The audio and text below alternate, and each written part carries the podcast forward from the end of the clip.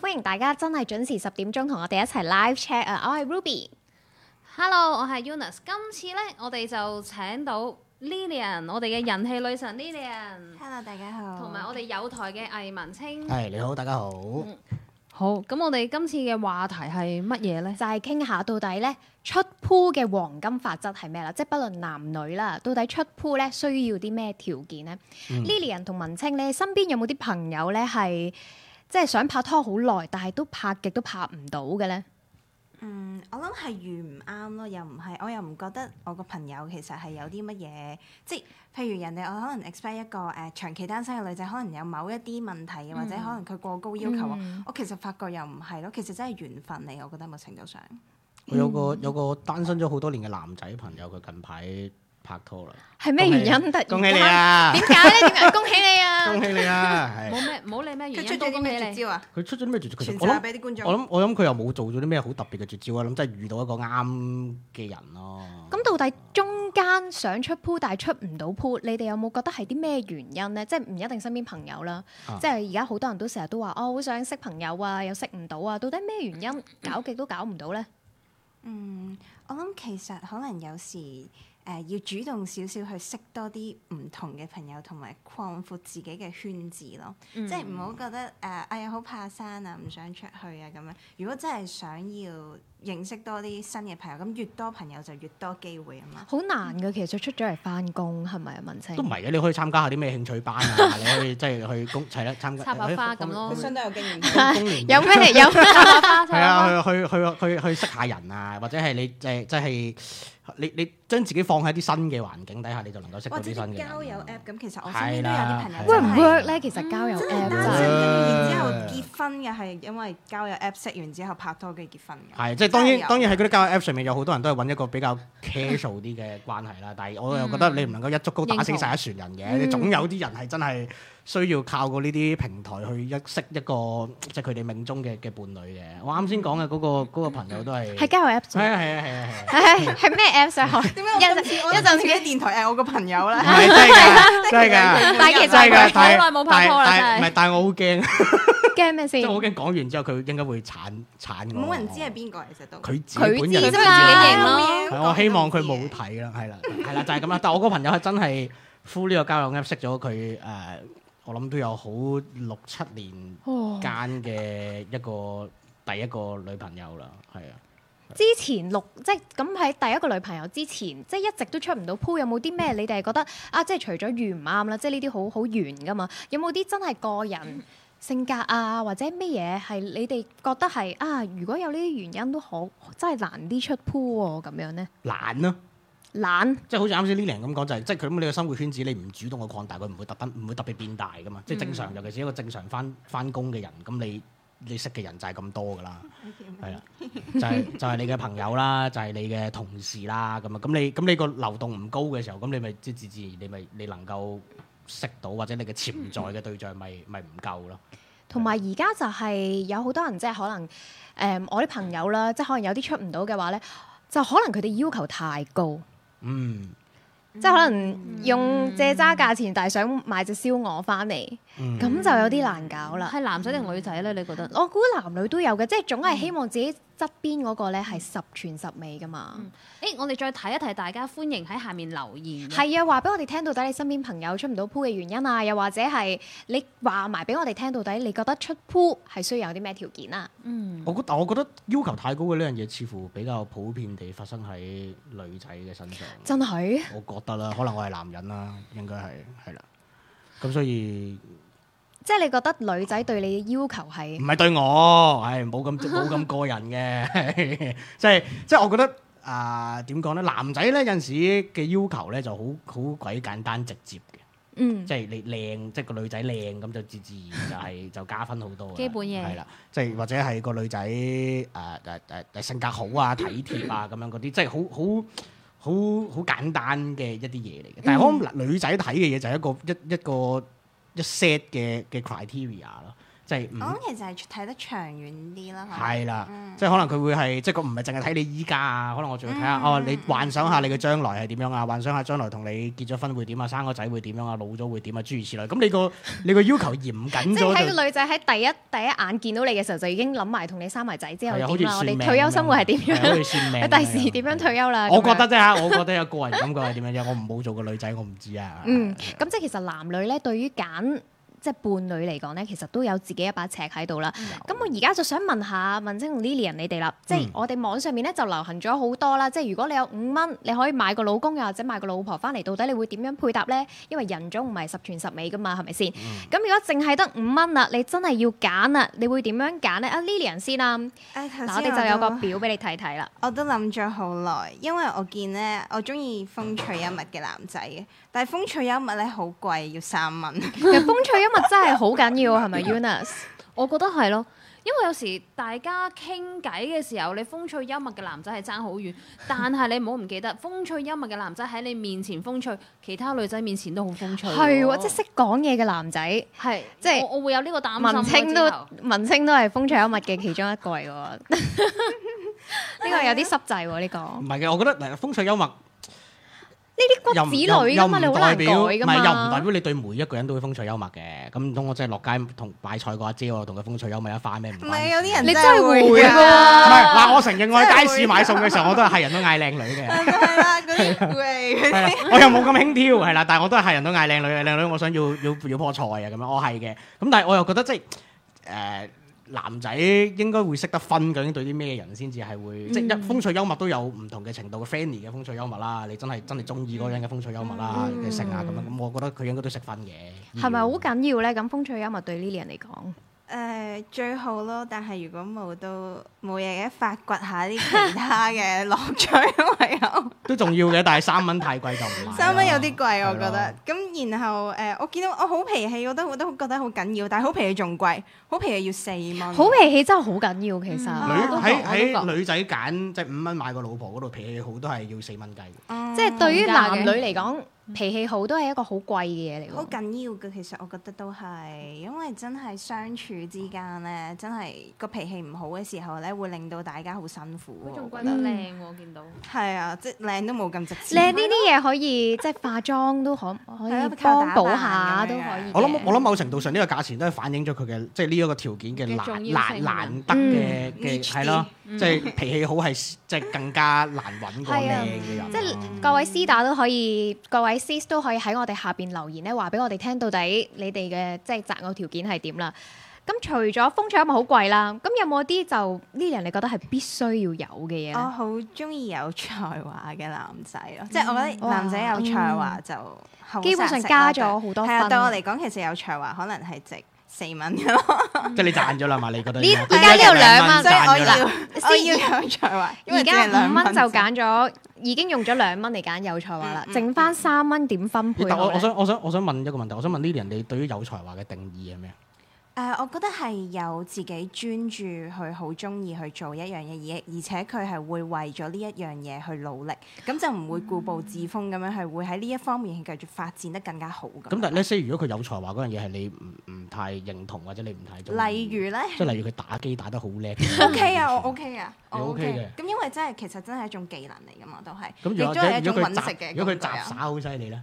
我都 OK 嘅，其實哇！你個係才華係個 range 都好唔廣係，闊我覺得真喎係一個人有佢專心去做而好誒好熱愛嘅嘢係一件好好嘅事嚟咯，所以我會覺得係咯。應該係話 Lilian 我覺得係好想揀一個有才華而佢會欣賞佢，即係佢其實係需要揀一個嗯可以欣賞嘅男人，嗯係即係不論係任何才華，只要欣賞佢嘅。或者佢好勤力做嘢，嗯都唔需要 particular 有一樣可能誒、呃、藝術好叻嘅咁，嗯或者佢喺佢嘅工作方面係好專注，亦都好中意佢嘅工作，咁我都覺得係算係好有才華咯。你近排有冇欣賞過邊一個男即係你嘅才華？即係有可能某個男仔你識嘅，可能朋友或者性，你覺得哇佢識得呢樣嘢好烏差啊咁樣啊？嗯可能都係啲好耐之前識落嘅人嚟嘅，例如咧，都唔即係佢係佢話佢做唔係佢做啲近咩排？佢做啲咩嘅？做啲咩啊？就係打機好叻啦，係嘛即？係佢唔係我想知道佢個才華係喺邊度佢嘅？嘅實際專上業範係圍啦喺。邊度？都係專心工作，即係哎只要佢，佢即係其實一個人識得專注都係都係一個才華嚟嘅。好講 charming 真，啦我覺得係嗯好即係請繼會續為啦自己嘅嘢努力。係啦，有才華啦，咁跟住仲有三蚊可以點搞咧？唉，我覺得誒、呃我相對上覺得靚仔冇咁重要嘅對我嚟講，即係我覺得我呢呢三蚊唔會用喺靚仔度，靚仔係值三蚊。都係，其係啊實對於係啊女仔嚟講，男仔嘅外外表男仔係同咪女仔嘅即係睇配偶嘅分別係相對上面，女仔嘅外貌係對男仔嚟講係緊要啲嘅。即係第一我覺得眼吸引男仔嘅，通常都係外表噶啦，係咪先？通常都係嘅，但係哦都會係哦嘅。我覺得咁你第一眼女仔睇人，唔通一嘢就睇到佢才華咩？嗯係啊順眼咯，都係啊，要即係你係你個外表點都一定係你第一樣嘢能夠接觸到嘅事。咁一定但可能佢未必係嘅真係需要好靚仔啦。我諗、嗯我諗女仔嘅要求係係啦，即但係唔係好硬即眼係整係啦，唔好硬眼就得啦。個要求係去到係啦，黑眼緣咯，我覺得。係啊，即係你可以直我視覺得佢係。雙眼啊，唔使望下佢隻耳仔啊嗰啲啊。有朋友仔下邊留言就話咧，其實有啲風趣嘅男仔咧，對住自己中意嘅女仔，反而唔識得風趣幽默喎，哦我都係㗎，你顧忌太即係會多開啊始嘛。硬咗太驚講錯嘢係啊，嗯你顧忌太多啊嘛，即係你諗下，你同班 friend，我真係中意講乜都得嘅時候，咁我真係當然係無拘無束 carefree 咁樣啦。但係即係你對住一個你中意嘅人，咁你咁你唔會想去即係笑佢啊，或者會做啲令到佢會唔開心嘅嘢噶嘛。咁你係總會係有啲 顧忌嘅。係啦係，咁咧佢要 go go through 翻呢、個呢、個表先。咁啊，除咗有才華，真係要揀一樣，我會揀高大威猛。 會揀嗰個即哦係外表都我要好，羞講出嚟覺得。即係外表都有少少要求唔嘅。係，我覺得誒點都要高過你啦我好鍾意因為係嘛我好中意挨住， 即係哦， 佢中意嗲男朋友嘅因為咁，所以我就覺得如果係 即高大威猛嘅感覺，即係就算佢唔係好高大咁，都個感覺要 man 啲咯。係咪至少要高過你？你咧？咁，最好高過我咯，我覺得係。但係即係好如果可以似嘅話黃祖藍咁樣樣咧，有才咁但華，係佢又好錫老婆喎。啊係喎我覺得啊，點但係即係以前就覺得。外表可能相對上面，即係呢個高大可能緊要啲，但慢慢大啊，覺得啊，其實真係可能到最終咧揀嗰個咧，都係最重要係錫自己咯。哦你有冇覺得隨住年齡嘅嘅嘅增長，即係有人成熟咗啦，你可以你睇男仔嘅眼光都會唔同咗嘅。都會啊，有其實反而係係係識得更加欣賞某一啲特質咯，即係反而嗯以前可能覺得唔係好重要嘅嘢，嗯而家、反而就覺得好重要咯。我我想例如我想我想分享一下嗯咧，有啲即係網上流傳啦，即係。嗯男士們睇女仔嘅外表咧，即係身體咧，嗰、個嗰個眼光咧，隨住年齡增長咧，係會越嚟越低嘅。係下係但係啊哦，即係反而越嚟越年低紀越大嘅男士，係啦，即係首先後啊生就睇睇樣，樣跟住睇心睇心哦口，跟住睇腰睇睇腳腳咁樣。哎呀係啊冇錯咁所以誒係係有呢個咁樣嘅傳聞咯，係啦。係咪咧？ 你你都係我覺男得仔嘅我覺分子得喎。養我覺得養到身材嘅嗰個係有關事嘅，即係當你即係你初初情竇初 Puppy 開 love 嘅就男淨係仔睇樣係啦，先因嘅為我諗嗰陣時嘅男仔亦都唔，哎我咁樣講好危險喎， 即係佢唔知道身材嘅吸引啦。 我可唔可以咁樣？可唔可以咁樣包裝啊？嗯係啦係啦，咁嗯但係當你個 OK，OK 人長大咗之後，咁你就開始了解到，誒哎原來身材都某程度上都係都係有啲用處嘅喎。咁啊樣有係啦咩用處？我唔大家自己上網 search 係啦，咁但係就係佢嗰嗰個嗰個嗰個比重就會多咗咯。咁但係你話係咪真係一定會哦？就由由個心口跟住去到腰，去到 pat pat，去到腳咁咁咁咁線性咧，我就覺得唔係一定嘅。咁到文青啦，你發表咗好多啦，真係到你 五蚊揀點揀先？嗱，我都係我本身一開始我都係想揀脾氣好嘅，但係脾氣好四蚊之後咧，有啲貴。四蚊之後咧，唔係四蚊唔係貴都唔緊要，四蚊之後咧就只能夠揀樂觀正面同埋孝順嘅。樂觀正面好好啊，我覺得。但係因為脾氣樂好觀正面咁唔唔係值錢嘅，我我唔想係我哋問。啱先我哋都喺度講話就係脾氣好，咪就係已經包咗樂觀正面咯，唔係咩？啊，都係。我有啲咁其覺得實如果係樂觀正面嘅話，應該 suppose 係脾氣好啦。咁你揀樂觀正面就好抵咯喎。抵一蚊啊，咋我覺。得。嗱，佢樂觀正面唔代表唔會鬧佢喎，係咯但係即係佢可以好係正咯，個面咁邏輯唔鬧係咁佢。走嘅喎，係咯。即係所以，我覺得我覺得脾氣好係真係好重要嘅。但係四蚊即係佢只能夠揀孝順同埋樂觀正面咧，就有啲有有啲重啲複有啲雞肋啦，係啦，嗯我覺得有啲雞肋啦。如果靚咯，三蚊，你靚靚對你嚟講會唔緊總會要變，㗎係會變㗎。係啊，會變㗎，會老啊但係唔靚又唔得喎 唔。係，如果你淨係淨係睇到佢個樣嘅話，其實即係咁佢嗯唔靚嘅時候，唔通你唔中意佢咩？咁你真係實際上你想同佢長期相處，你冇理由淨係睇個樣㗎嘛。係咪冇錯我中意佢個樣，我中意佢個樣，我睇相啦。冇錯。咁你同身材好都會走喎。所以呢兩樣都唔好揀咧同係咯，即做得係好唔。靚同身材唔好係 咪你㗎？咁應該做得好揀啲多可謝你呢啲人以解救咗我。 好長期擁有，有 錢咯，有錢就長期有擁錢有都啦，會咪揈晒先？嘅我覺其得實我覺得男仔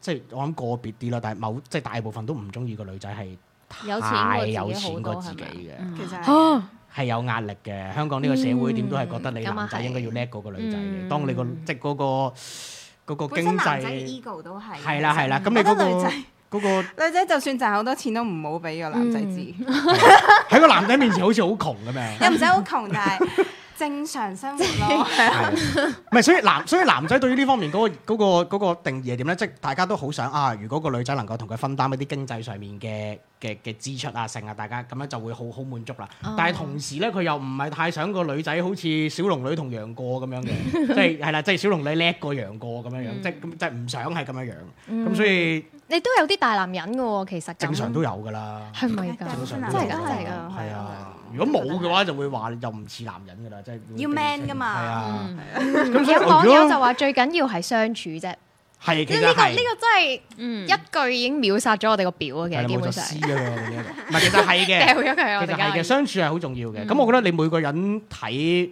每另外一個人都係唔同嘅睇法嚟嘅，係啦、即係我有啲嘢可能人哋覺得好難受嘅，但係誒你你拍埋佢，你又覺得啊唔係啊，我又覺得 O K 喎，我又受得住喎咁樣。嗯嗯係啦，咁我覺得即係緣分咯，即係好似之前所講嘅，即係最緊要都係睇緣分。係嗯，係啱啦。但係咧，啱啱就有即係網友同我哋講啊，點解我哋好似離咗題講講咗擇偶條件，又唔係講緊出 pool 咧？其實最主要咧，我哋就想即係分析下男女點樣揀，嗯又具備你哋係咪又真係具備咗呢一啲條件咧？我哋就落去到下底一個嗯點點樣先至可以再令到自己，即係你而家已經可能具備咗呢啲條件啦，又或者你令到自己真係有才華啊、風趣幽默啊咁樣啦。咁我哋再落去，到底有啲咩必殺技啊？又或者係誒、有啲咩黃金法則嗯可以俾我哋？咁、但係咧，我見到有好多人咧，即係都好要求自己男女朋友係好完美啦。嗯我想同大家分享埋第二個係我哋上網咧喺網上面揾到嘅一個統計，到底點樣先至係一個完美男女朋友嘅條件？先睇男仔先啦。第一位就係有錢咯，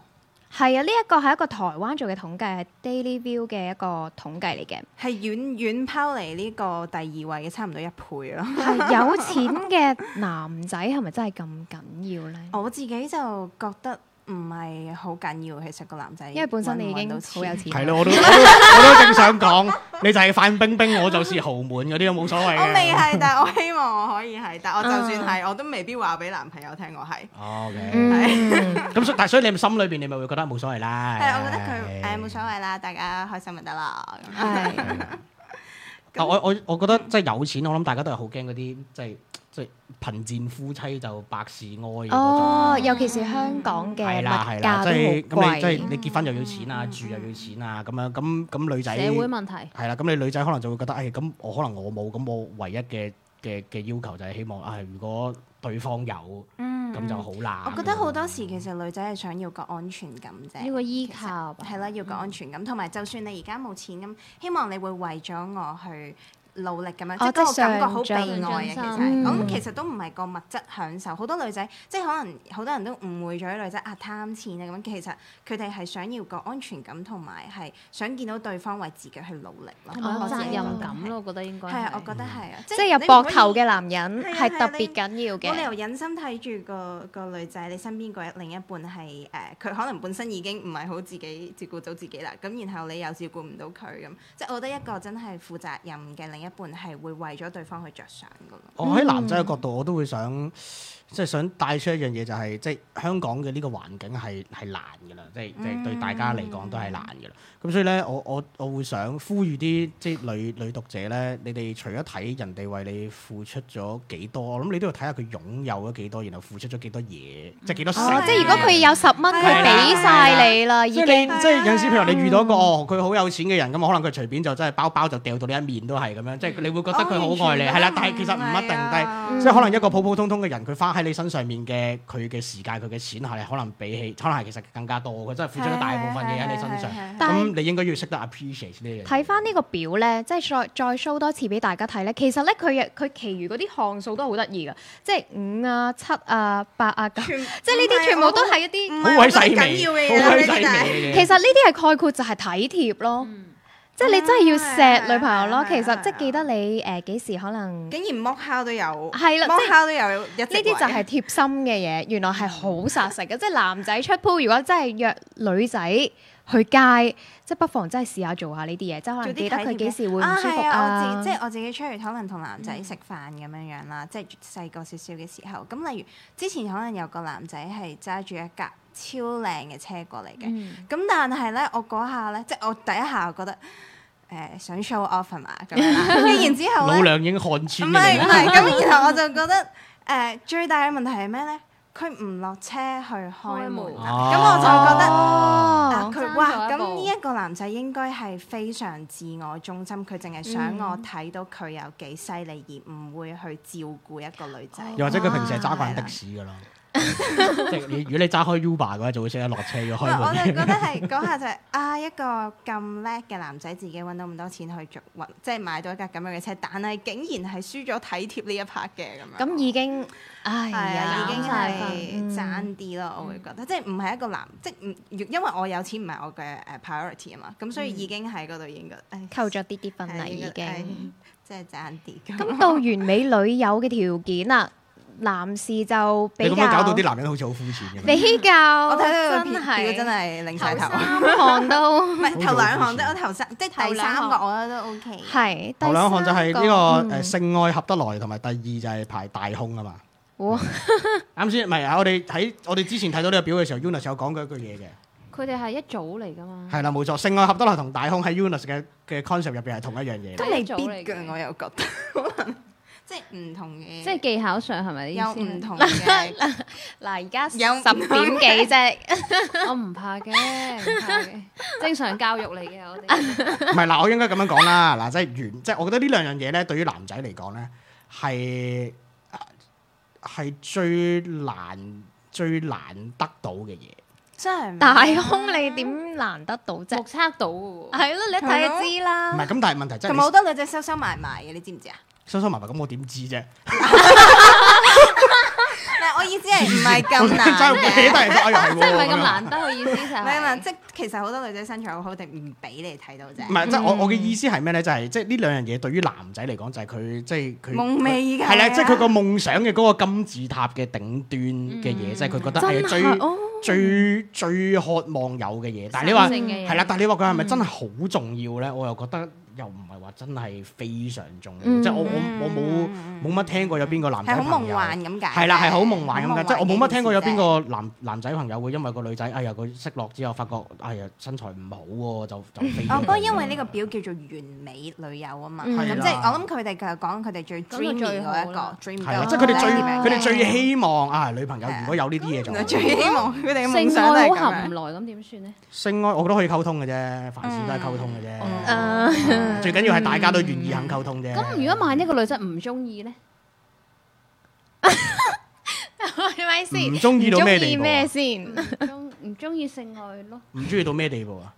抗拒咯。同佢講佢會嘔啊嘅，你等陣先， 打我冷出嚟震 講咯，不如不如今我日接受。不接受， 即係完全冇嘅。係不接受。咁我睇下個男仔自己接唔接受到啦。我知道有啲人係得嘅。哦但係呢啲其實係可係真係可能係要再向一啲專業人士再請教。係啦，同埋我覺得最緊要呢啲係其溝通實咯，即係究竟喺係邊度點揾啊？你喺 dreamy 人士，有㗎有㗎，你你有需要啊？我識得有社啲社工工嘅啊，嘢。係啊，哦原來或有啲者咁性樣治有㗎療有師㗎啊，係真有㗎係我嘅哋。之後即係誒有婚姻嘅輔導咁樣。係啊，有㗎其實有好多呢方面嘅，即係專家都有提供專業意見嘅。即嗯係如果大家真係有呢有啊啲問需要嘅唔話，啊係，但我覺得我覺得更加重要嘅即係。但我覺得首先要出咗 pool 先可以有呢一個，哦係係首先有呢一樣。如呢個果唔係都係係幻想呢個係啫。前提下邊嗰啲就比較 tips 啲啦，即係如果體貼，啦，啊識煮如果飯 this is 係啦啦，，即係可能你要學識誒煮飯啦。誒有一個係最易 reach 到嘅就係長頭髮，我哦係誒，即係如但果係想留出長啦 pool 嘅黃金法則係咪留長頭髮唔就？係唔係，只你留長頭髮就一定出到鋪咩？係咪？你咁多因為女其仔中都留其中長一頭個髮，啊條件，搏命流啦咁就。唔係，但係其實短髮嘅女仔 都唔剪都好吸死引都唔㗎，剪有時我即覺係點解留？得。你留到嗰啲頭髮可以滾住自己嘅啊圈，咁你就一定出到鋪啦，咁可以生蛇咁樣。唔係，我覺得嗱，我覺得呢一度啦，首先即係睇住呢個表咧，幽默嘅嗰一句嘢咧，女仔們要小心啲了解啦。誒、男士們嘅幽默咧，唔係你好笑，係你覺得佢好好笑。 即係佢講嘅係笑啦話，你全部都係笑啦，。佢 行步路你無端端側邊笑，佢就哎呀，死咗原來我咁好笑啊！哎呀，我灰係鞋 嗰好啲滿足啊！啊幾 mean 你，即係都係係啦大男人嘅心態係嚟啦嘅，啊呢個所以真係都係啦，唔係係。話你講笑話好好啊，即係當然你講笑話好好都 OK 啦，但係即係如果你你唔叻嘅話，你就誒人哋做啲咩你都俾面笑下啦，咁樣咁樣就 OK 噶啦。嗯都係，我都知道男仔其實係好中意啲成日笑嘅女仔嘅，我覺得。係係冇錯，成日笑係好成日笑重要，即係笑長頭面髮，型成日笑。即係係啦唔單止男仔，又唔我使一自定要長己頭髮嘅，唔使浸咗喺長頭髮嗰度 我嘅。自己中意見到做啲女仔，我都覺得啊，呢、個女仔可能佢外表唔係好突出，但係佢成日笑我，嗯我我都好想親近嗰個女仔，好想同佢做朋友。啊即係個，性上嘅。係啊啊你大家可以訓練下自己嘅笑容咯，即係嗯我對成日鏡練下個笑容，有啲人笑起上嚟就真係好狰狞下 咁，即係太用力啦，即係笑得太開心啦咁樣。啊嗯，誒、另外我會覺得誒、正向思考、積極樂觀嘅呢樣嘢喺相處嗰方面好重要。好緊要㗎，我都覺係啊得。如好果重要另一半成日都烏雲蓋頂咁咧，做咩都好唔開心咧，你日日都想辦法去想 cheer 佢 up，但係佢 cheer 唔到咧。係啦個，感覺係好沮喪嘅，其實會覺得係啊，所以我覺得係一個正向思考，係可以互相扶持咁樣進步，其實好緊要。係咯，即係同埋女仔有陣時可能會覺得，即係佢有啲脾氣啊，或者即係你知每個月都有啲身體不適嘅時間嘅時候，就好容易啊會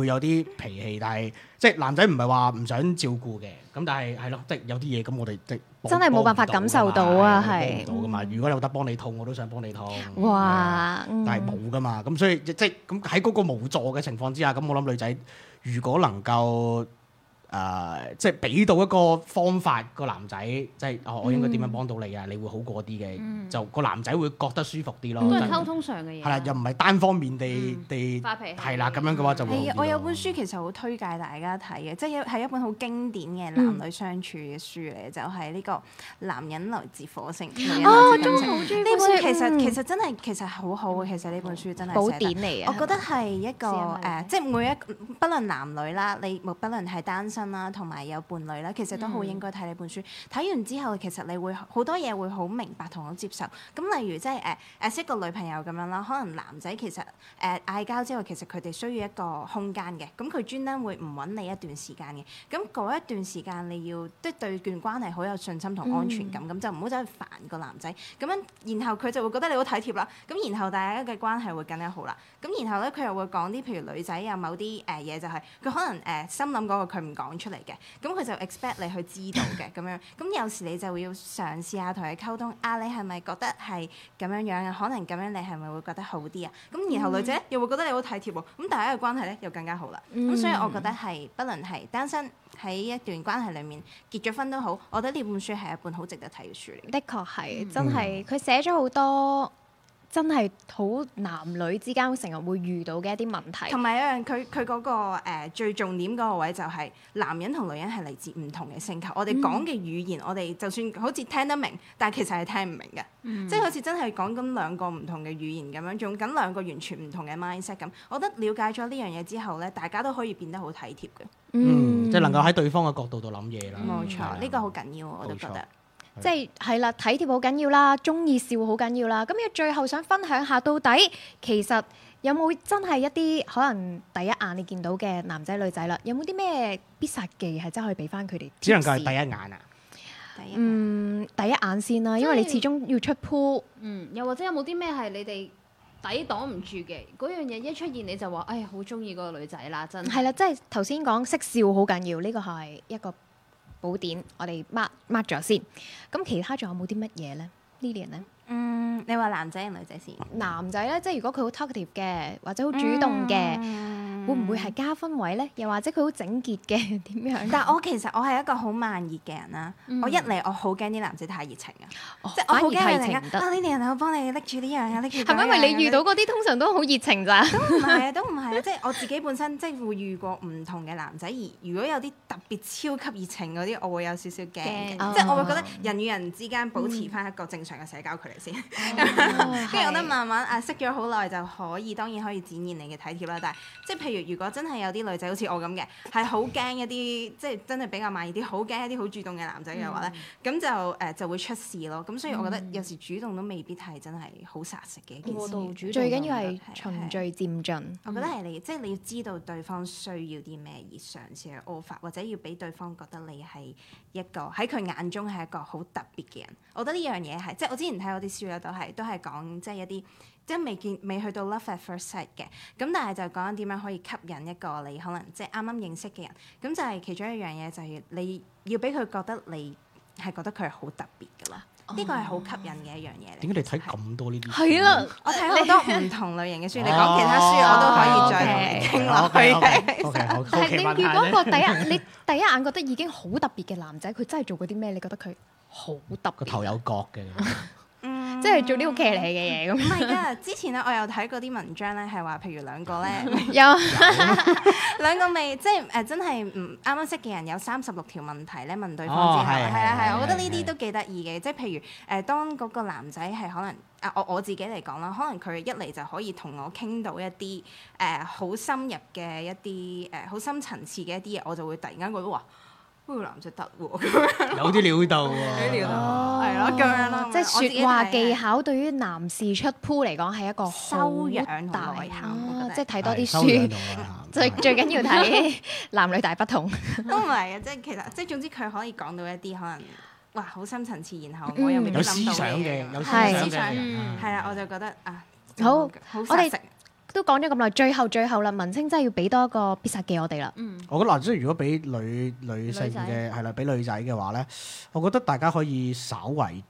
主動少少嘅。主動嘅女係仔，啦真係即係即係主動嘅意思唔係話見到個男仔你覺得 O K 你就撲上去，唔係呢一種 啦。即係我覺得